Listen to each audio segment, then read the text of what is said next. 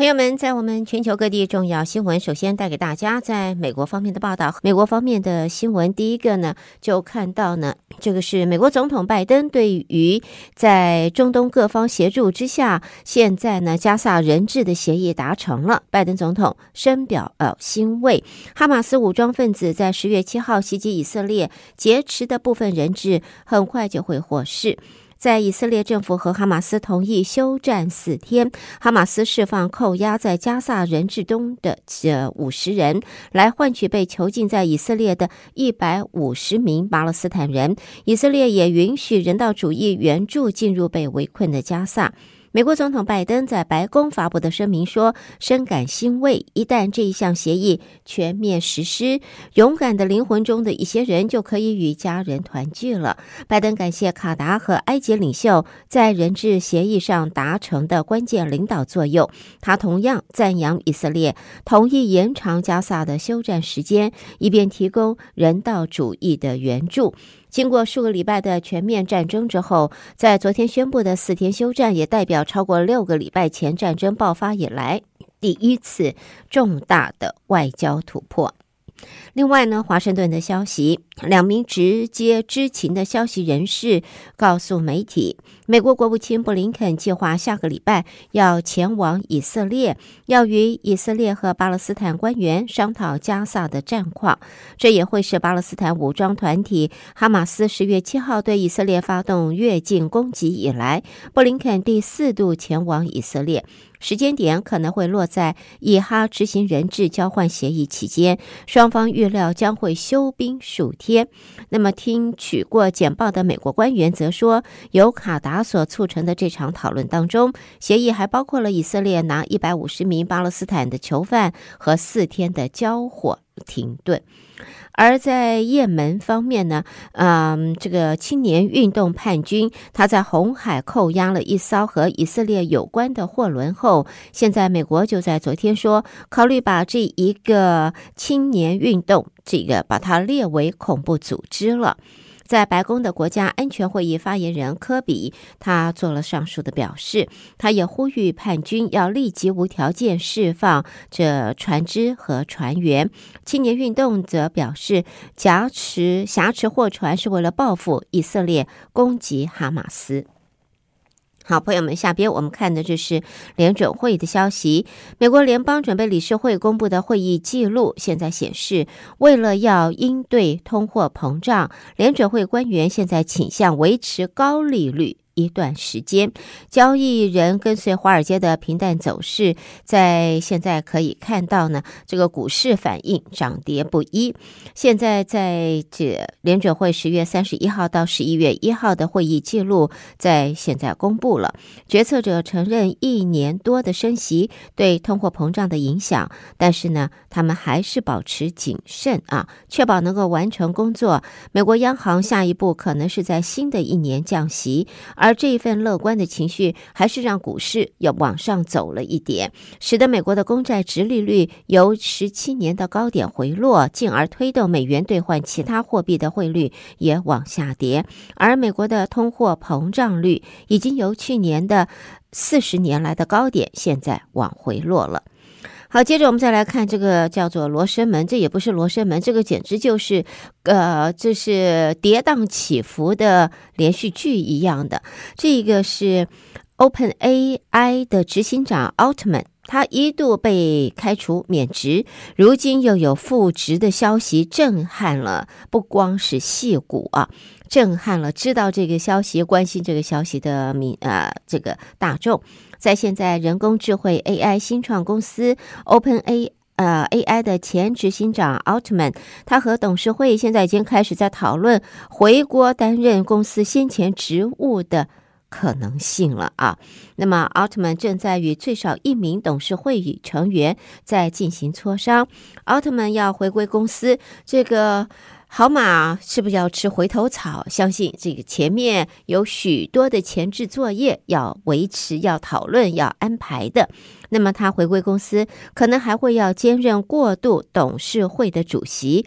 知情人士也透露，这次洽谈也涉及 OpenAI 的一些投资者。那么 OpenAI 的董事会是在十七号宣布解除了奥特曼的执行长的职务，震撼了业界，也引发了另一位共同创办人也是总裁布罗克曼辞去董事长一职。奥特曼 AI 的大股东 Microsoft 顺势延揽两个人，带领他自个儿麾下的 AI 团队啊。不过 OpenAI 掀起的混乱局面好像还没有平息。微软的执行长这是 Nadella 也对媒体表示，无论奥特曼到哪儿去，他都会和微软合作。而 OpenAI 是需要改变治理的模式的。奥特曼突然遭到解职，引发了 OpenAI 内部反弹。公司七百多名员工是集体联署抗议，要要求董事会辞职，让奥特曼和布罗克曼能够回归岗位，否则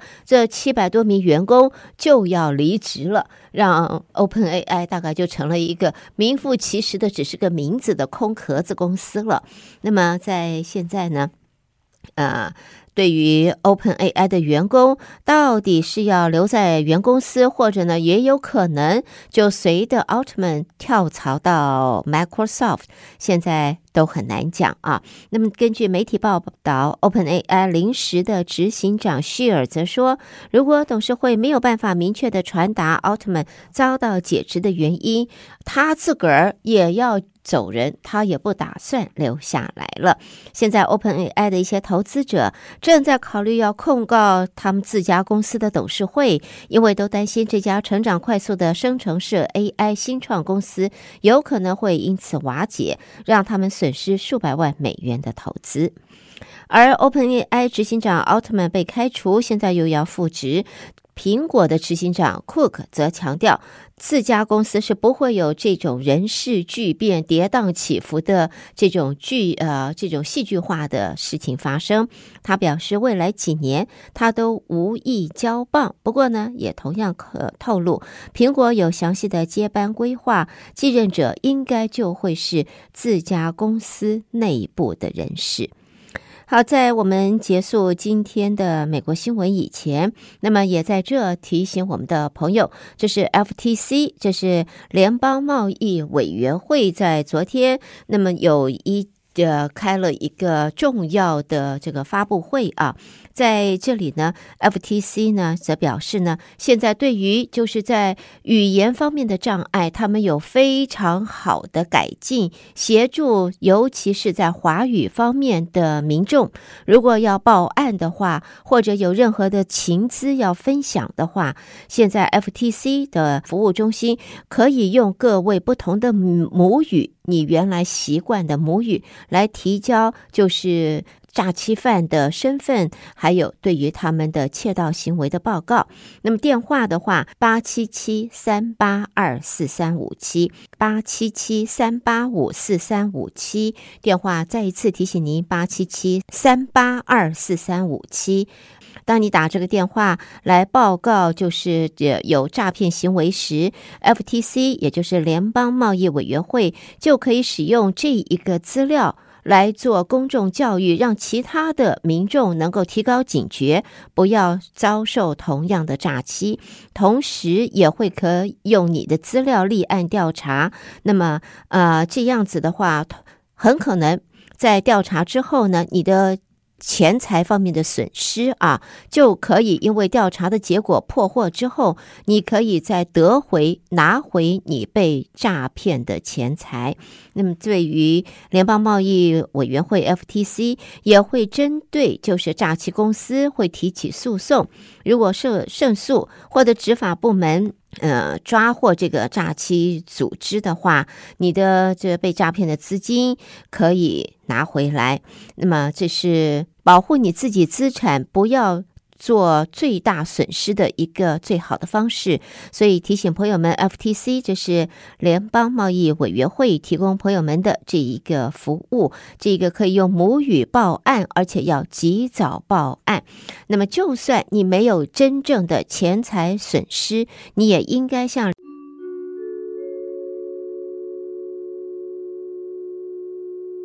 我们先看到呢，现在呢，以色列总理纳坦雅胡的办公室表示，以色列政府已经在今天表决支持一项协议。就以休战四天来换取巴勒斯坦武装组织哈马斯释放五十名女性和儿童人质。一直在调解以哈谈判的卡达官员，还有美国、以色列和哈马斯，在近日都预告即将要达成协议。所以现在卡达证实以哈同意休战四天，双方要互换囚犯，而且允许援助啊能够进入加萨。协议内容包括哈马斯释放目前关押在加萨走廊的五十名平民妇女和儿童人质，换取以色列释放一些关押在以色列监狱的巴勒斯坦的妇如，或是人数在协议实施之后的，呃，这个阶段将会慢慢的增加。卡达则说，这项协议是与埃及和美国一同促成的，还包括更多人道主义车队和救灾援助可以进入加萨走廊，包括用于满足人道主义。需求的燃料。那么，卡达的外交部发言人 则表示，哈马斯扣押的五十名人质会在四天休战期间分批的释放。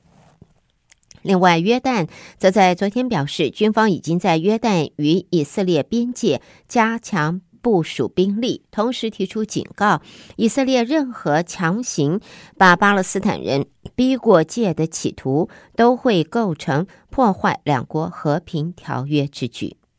下边焦点转到在亚洲方面，我们看到呢，这个北韩又射卫星了。有关日本、美国、韩国都在关注北韩的卫星的发射的情形。那么，应该来讲，三个国家合作无间，分享彼此的情报。结果呢，在这一次日美韩试用新的系统，结果系统出包了，没有办法共享这这一次的情报。所以在昨天进行试用，但是发生了故障，没有办法及时的共享相关情报。有关日本、美国、韩国三国共享北韩飞弹情报的新的防卫系统，昨天就出了问题。不过呢，还是看到呢，面对北韩发射军事侦察卫星，日本政府防卫省也在今天说，日本的航空自卫队和美国空军一共有八架战机，在今天在日本的海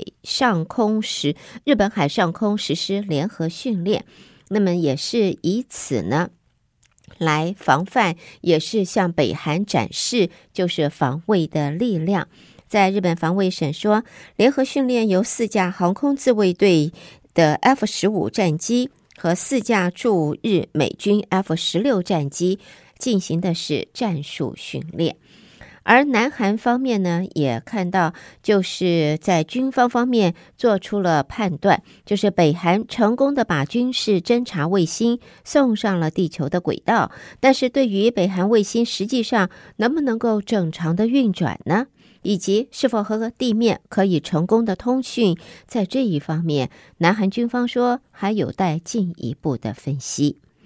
好，接着我们看到来自日本的新闻。日本海上保安厅派遣的专家在今天协助菲律宾海岸防卫队在马尼拉湾进行演练。来提升海上警备能力，考量中国在南海越来越强势的主权伸索，日本正在强化支援菲律宾。南海的情势持续的紧张，菲律宾船只日前遭到中国海警船发射高压水柱。现在呢，这种情况下，日本海上保安厅作为日本国力协力机构的一环，这一次特别从专门部队派遣专人前往菲律宾进行两个礼拜的训练，目的就是。要透过支援菲律宾海防训练，提升菲律宾的警备能力。而在现在，日本公民党的代表呃山口那津男在今天启程前往北京访问两天，正在协调与中共中央对外联络部长刘建超等人进行会谈。如果会谈实现的话，山口则计划要求中国方面可以解除日本的水产品禁令。另外，也看到日本汽车工业协会就在今天宣布，二零一八年接任会长的丰田汽车会长丰田章男今年底就要卸任了，由五十铃汽车，也就是 Isuzu Motors 的会长片山正则，他会继任下一届日本汽车工业协会方面的会长职务。其他方面的这个新闻，看一下世卫组织啊，在日前表示，COVID-19 变种病毒一直持续在全球各地不断的扩散，它在现在仍然还是具有这个威胁的，有这个威胁，在现在呢，也因此呢，要特别呼吁，就是民众在秋冬季节的时候，应该不能够轻忽。在预防方面的工作，包括了在预防针的接种。那么提醒大家要特别的注意，在现在呢，对于 COVID-19 以及在秋冬的流感季节，相关单位包括了美国的 CDC 都在提醒民众应该要赶快接种。如果你有这个疫苗，你还没有接种相关疫苗，请赶快接种。那么也借新闻提醒您，美服药局。具备相关的疫苗，有充足的疫苗，还包括了 RSV 的这个疫苗，请您可直接到美孚接种，或者电话联系二八一五零六二四五三。好，朋友们，这就是带给大家在国际方面的重要新闻。你收听的是德州中文台，我是胡美健。美国和国际新闻之后，我们稍微休息一会儿，稍后再和朋友们一同关心将是来自两岸方面的重要报道。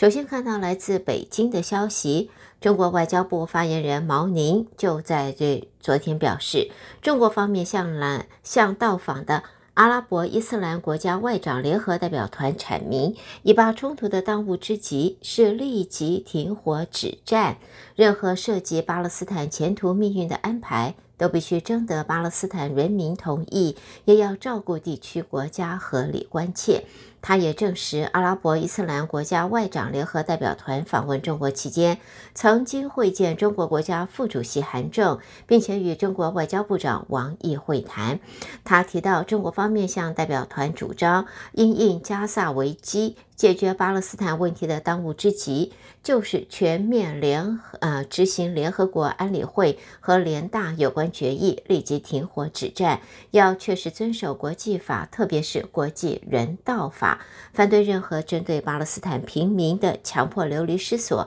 和强制迁移。另外呢，中国和俄罗斯的互动在近来趋于频繁。继中共中央军委副主席张又侠访问俄罗斯，以及俄罗斯第一副总理访问中国后，在现在国会主席沃洛金也在昨天抵达中国访问。媒体在俄国媒体说，沃洛金将与中国方面讨论中国和俄国呃国会以及这经济还有安全等领域合作的议题。接着看中国的房地产方面，中国政府草拟有资格获得融资的房地产开发商白名单，多家房企证实了相关的消息。分析则指出，银行对有风险传言房企一律不给贷款或抽贷款。如果任由这个状况发展，恐怕会爆发系统性的金融风险。中国人民银行、国家金融监管总局，还有中国证监会，是在日前召开了这个座谈会时，就提及了一视同仁的满足不同所有制房地产企业合理融资需求。这和十月底在北京召开的中共中央金融工作会议所提的重点是一致的。而资金压力现在席卷中国的房地产业，再加上经济前景不明朗，过去在市场估价比较高的商业资产，在房企争相套现的情况下，从当年的宠儿，如今也是沦为了弃子了。在拍卖网站上大宗商业案流标的现象屡见不鲜，近期最典型的案例就是全国第一高楼深圳世贸深港国际中心的。二次流标。接着看到中国公安部在昨天通报，打击缅甸北部电信网络诈骗犯罪取得显著战果。九月到现在，累计了三万一千名诈骗犯被移交中国方面。缅甸北部果敢自治区在近期陷入了战火，当地诈骗集团瓦解。在影片则显示，被诈骗园区释放的大批民众现在回到了中国。根据报道，在今年九月以来，与缅甸相关的地方执法部门展开边境的警务执法合作，展开了一系列的打击行动。一大批电信网络诈骗嫌犯先后都移交给中国方面了。好，下边我们再来看香港的媒体报道。根据最新的卫星图像显示，电磁弹射型航舰“福建号”已经在日前十九号离开港池码头。军事专家则说，福建舰渴望在今年就会执行第一次的海试，而不会拖到明年。另外呢，在香港的《星岛日报》的报道，中国国家金融监管总局新设的部门科技监管资呃管呃负责人是刘春航，而报道说，刘春航是中国前国务院总理温家宝的女婿。中国国家金融监管总局有二十七个正司局。级内的是内设机构，而新设的司局有科技监管司、金融机构准入司等。刘春航所属的科技监管司的职责，包括了拟定相关讯息科技发展规划，还有现行科技风险监管制度，并且组织实行。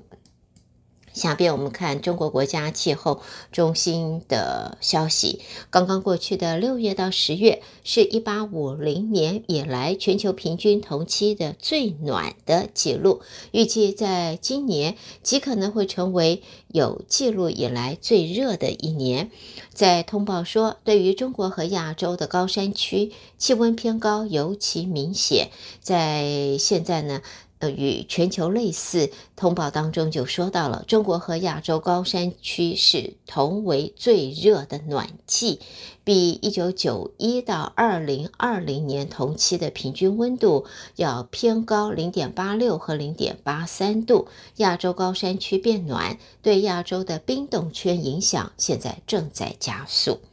最后看到的是香港网络媒体在今天独家报道，由中国恒大集团董事局主席许家印所有位于香港的两栋豪宅，现在已经由债权人向当局申请接管。估计这两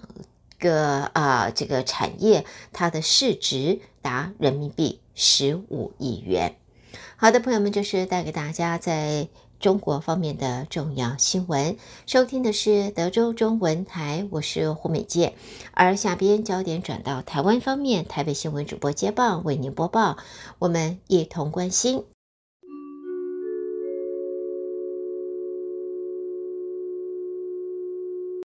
德州中文台的听众朋友们，大家早安，我是李自立。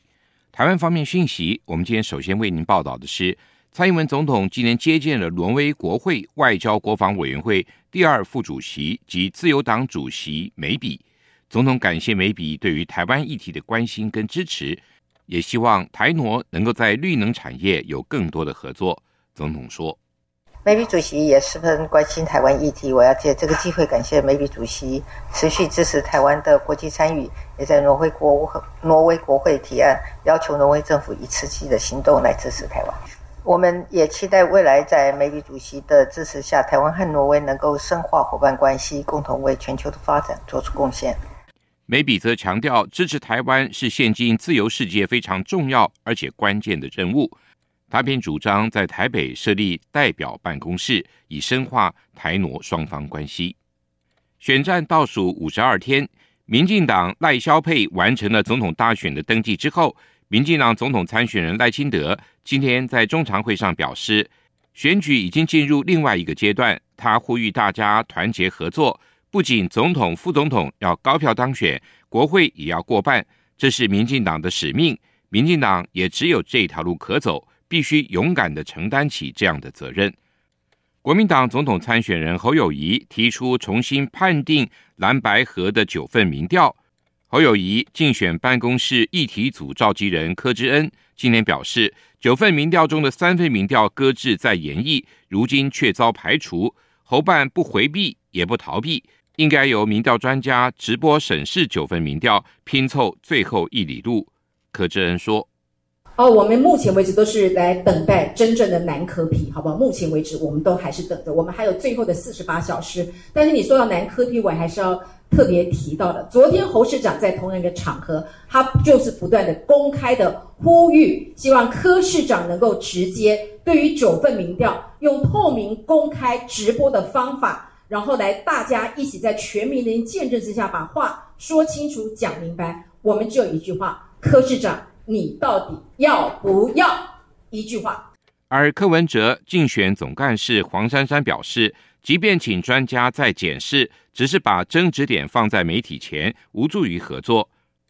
柯文哲今天则表示，台湾是一个充满惊奇的岛屿，登记截止后，自然会确定有几组候选人，到时候如何排列组合、合纵连横，又是另一个故事。柯文哲说。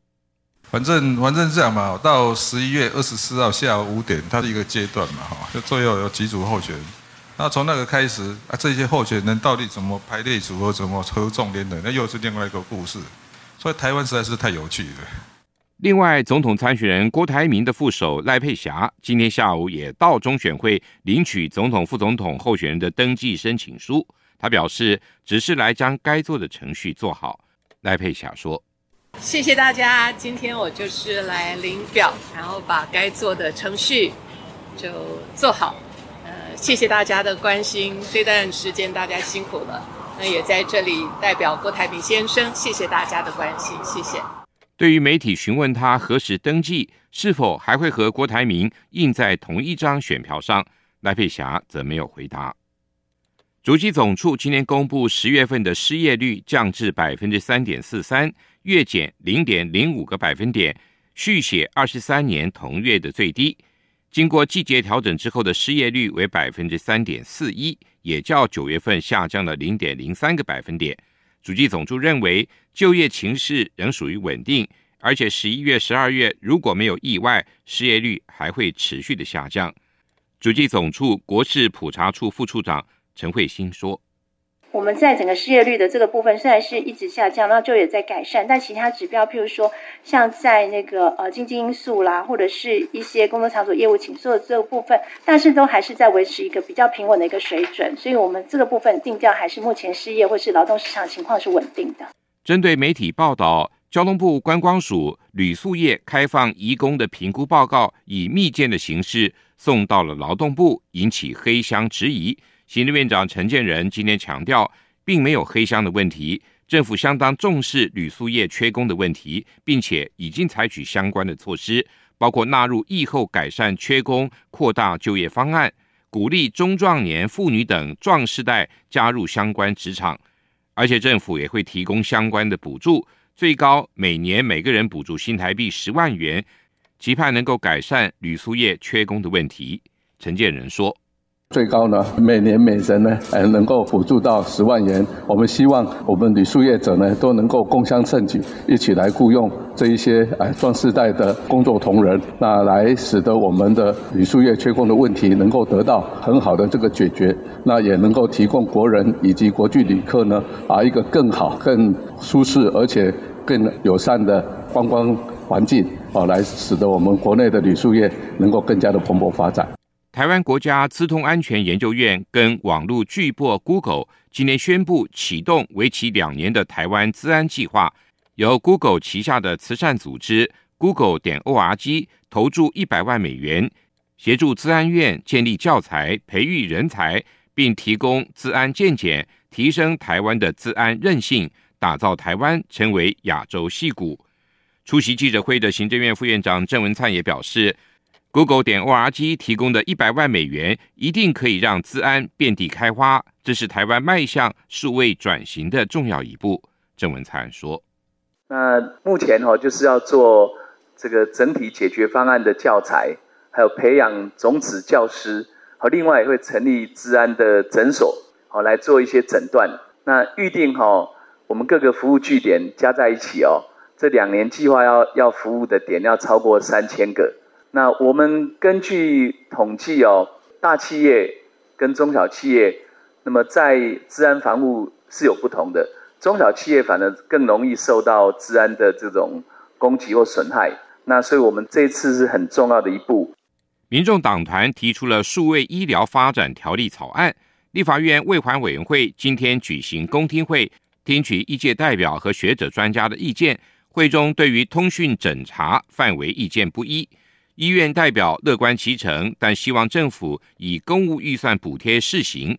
基层院所则主张应该限缩通讯诊疗的范围，不应该成为常态。台湾私立医疗院所协会秘书长吴明谚说。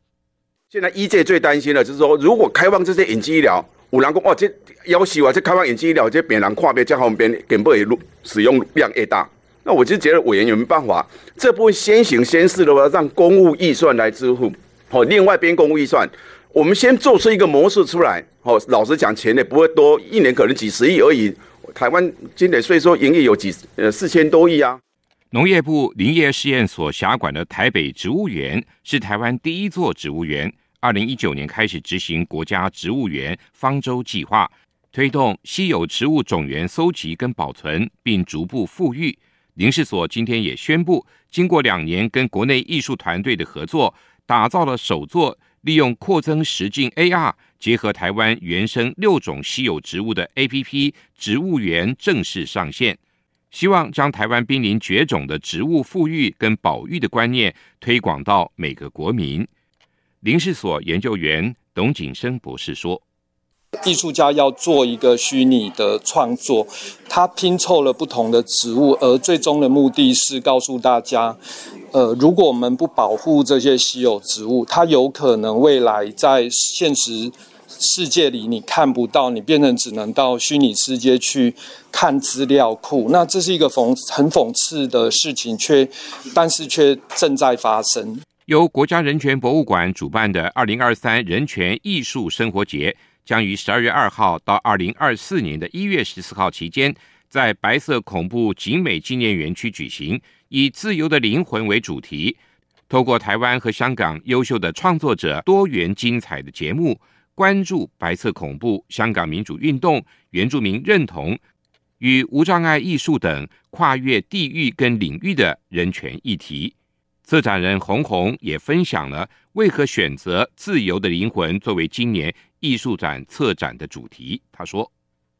生而为人啊，我们对所有的这个呃生存最重要的追求就是自由。但当我们说自由的灵魂的时候，也意味着是不是我们的身体并不自由？”好，那所以这个题目它也就扣合回了我们对于二二八对白色恐怖时期的记忆。好，就是在一个呃禁闭的年代，灵魂是如何追求自由，以及我们在今天的处境里面，其实我们应该如何把人权的议题再往前推进。